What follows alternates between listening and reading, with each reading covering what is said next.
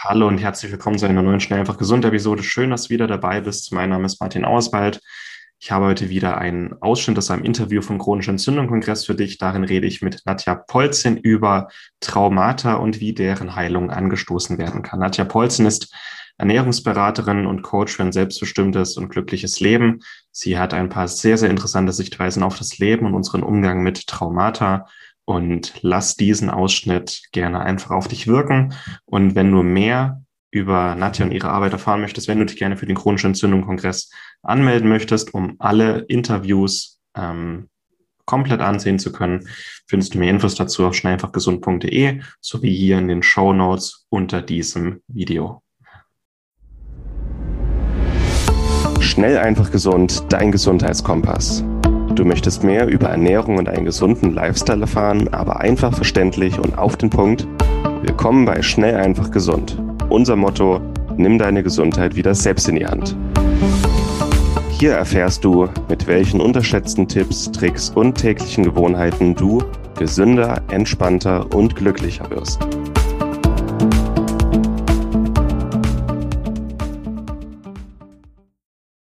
Sachen aus der Kindheit. Was sind so häufige Ursachen, Blockaden, Traumata aus der Kindheit von ganz früh, die die Leute oftmals einfach verdrängen oder nicht bemerken, dass das sich auch immer noch im Hier und Jetzt auswirkt. Ja, also wir haben grundsätzlich eigentlich zwei Urwunden. Die haben die meisten, die haben die allermeisten Menschen. Das ist einmal die, die ähm, Urwunde des Verlassenwerdens. Also das ist das Baby, was schreit und die Mama verlässt den Raum. Das reicht eigentlich schon, ja. Ähm, und die zweite ist, ähm, also verlassen werden ist das eine und das zweite ist Ablehnung, das heißt Nein, ein Nein zu bekommen von Mama oder Papa in einem Moment, in dem man was haben will. Also Ablehnung und verlassen werden, das ist das, womit auch die allermeisten Menschen eigentlich bis ins Erwachsenenalter ganz große Probleme haben. Das sind so die zwei Urerfahrungen, die wir haben können. Und also ich arbeite ja mit, ähm, mit einer Aufstellungsmethode die, wo man solche Sachen untersuchen kann. Was ist es denn eigentlich im eigenen Leben gewesen? Ich gebe dir mal ein paar Beispiele. Ähm, Neurodermitis zum Beispiel, also das ist ja was, was ich selber auch gehabt habe, hat halt häufig was mit mangelndem Körperkontakt in der Kindheit zu tun. Also nicht genug gekuschelt worden, nicht genug gestreichelt worden, nicht genug im Arm gehalten worden, ähm, im Kinderwagen schreien gelassen worden. Kaiserschnitt. Ähm, hm? Kaiserschnittgeburt. Kaiserschnittgeburten, ähm, das falsche Geschlecht sein kann auch sein. Ja, also ja, ist ganz furchtbar. Ich habe lange damit gekämpft, dass ich irgendwie nicht richtig bin, bis ich herausgefunden habe, ja, meine Mutter wollte eigentlich Jungs haben. Also es oh. ist halt und das reicht. Das Blöde ist ja, das reicht der Gedanke der Mutter über ihr eigenes Frausein ähm, und wie sie sehr, wie sehr sie darunter gelitten hat, damit das Mädchen, was da zur Welt kommt, irgendwie das Gefühl hat, ich bin nicht richtig und das ist, ne, irgendwie falsch. Ich hätte eigentlich ein, ein Junge sein sollen und ich war eigentlich so nicht gewünscht und all diese Geschichten, die ähm, Eltern dann natürlich den Kindern anders erzählen. Aber das Fatale ist ja diese Wahrheit, die steckt in unserem Nervensystem, weil wir laden uns Emotionen von den Eltern runter, Energie. Ja, die Sprache ist ja nur die Übersetzung von Energie. Und ähm, das, was das, was Eltern dann zu Recht erzählen, passt halt dann nicht mit dem eigenen, was man fühlt, zusammen. Und das kann halt zu Krankheiten führen, ne? weil man sehr, man kann dem eigenen Körper nicht mehr vertrauen, weil das stimmt irgendwas stimmt da nicht. So, das, das spürt jeder. Und also bei Krankheiten ist es halt häufig eins von diesen zwei Sachen. Also irgendwie nicht richtig, also nicht das richtige Geschlecht zu haben, ähm, eigentlich gar nicht gewollt zu sein, also Unfallschwangerschaft, sage ich mal, Kaiserschnittgeburten, ähm, Gewalterfahrungen auch der Mutter in der Schwangerschaft, ähm, also viele, viele vorgeburtliche Sachen, Brutkasten nach der Geburt, oh. ähm, also sämtliche Geburtskomplikationen sowieso, ja.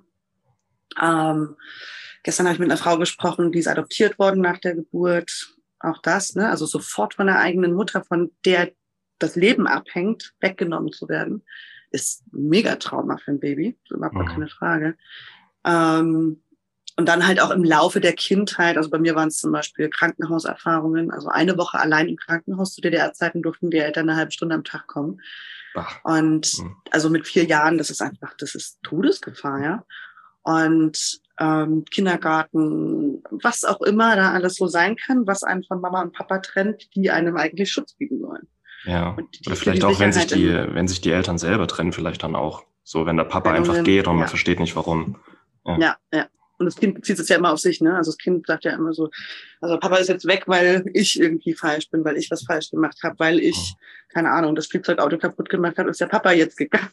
so, mhm. Für das Kind ist das ja nicht klar, dass, was da zwischen den Eltern passiert. Und also auch Streitereien zwischen Geschwistern, irgendwelche Unfälle, Naturkatastrophen. Ich hatte meine Frau, die hat ganz heftige Darmprobleme bekommen nach einem Hochwasser in Österreich, mhm. ähm, wo einfach das Elternhaus drohte, vom Hang zu rutschen und ne, so komplett ausgeliefert.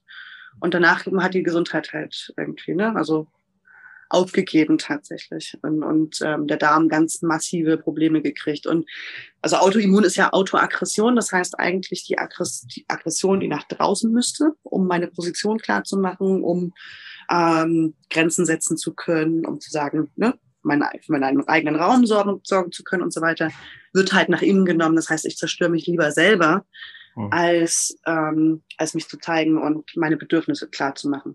Die Schwierigkeit besteht darin, dass viele es eben durch diese Sachen nicht mehr wahrnehmen, was sie eigentlich wollen. Also sie, sie können, sie wissen nicht, was sie wollen. Sie wissen nicht, ob ihnen jetzt gut tun würde, keine Ahnung, baden zu gehen oder ähm, ins Museum. So, das ist, ich weiß nicht, was ich will, ist eigentlich das größte Problem, weil sie nicht gelernt haben, weil der Körper nicht mehr wahrnehmbar ist und dadurch auch gar kein, gar kein Gefühl dafür entstehen kann, was eigentlich schön ist.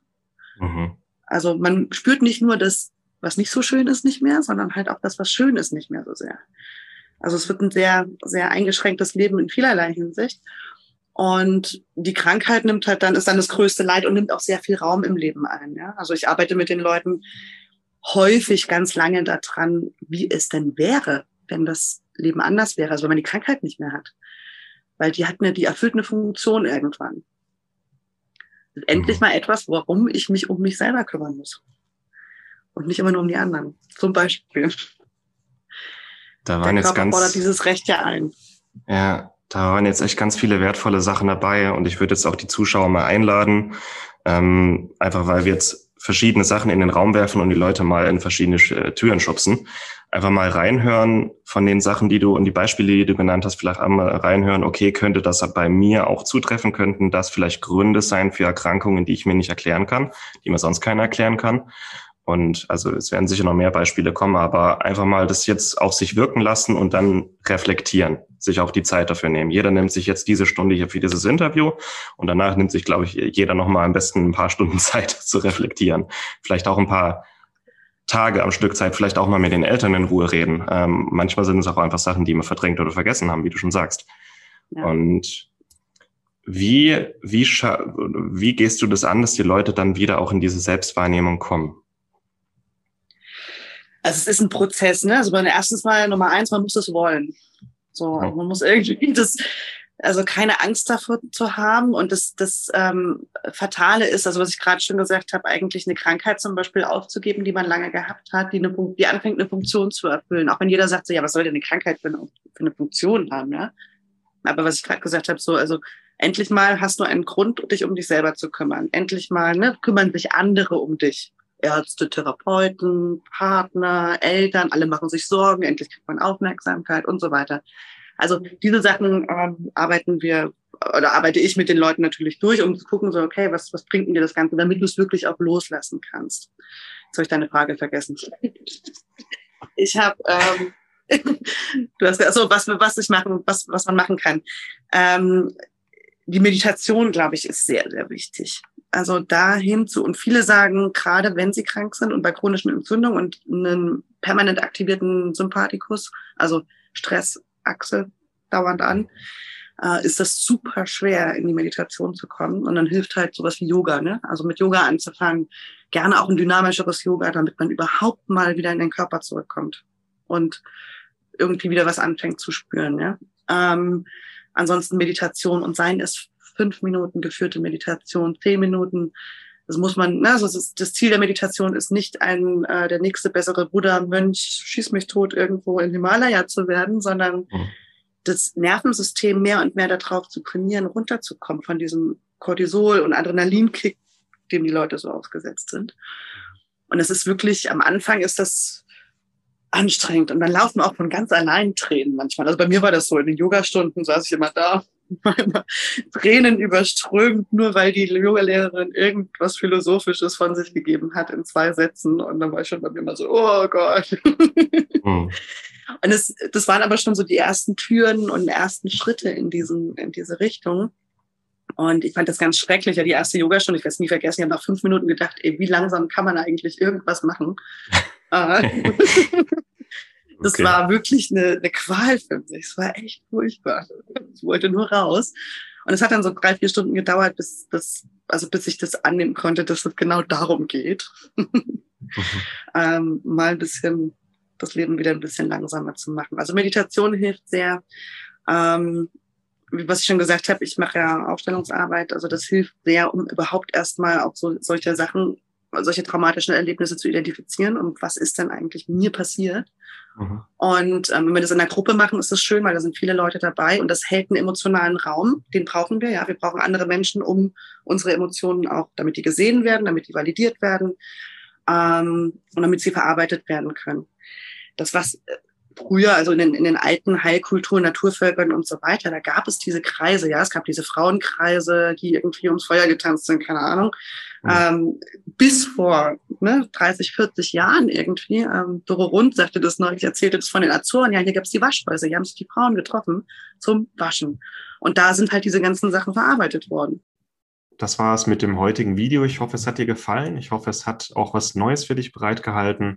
Wenn du dich zum chronischen Entzündung-Kongress anmelden möchtest und mehr Informationen dazu erfahren möchtest, wenn du das komplette Interview mit dem heutigen Experten gerne sehen möchtest, dann bist du recht herzlich eingeladen, für den kostenlosen chronische Entzündung Online-Kongress anzumelden. Alle Infos dazu findest du auf schnelleinfachgesund.de sowie in den Show Notes unter diesem Video.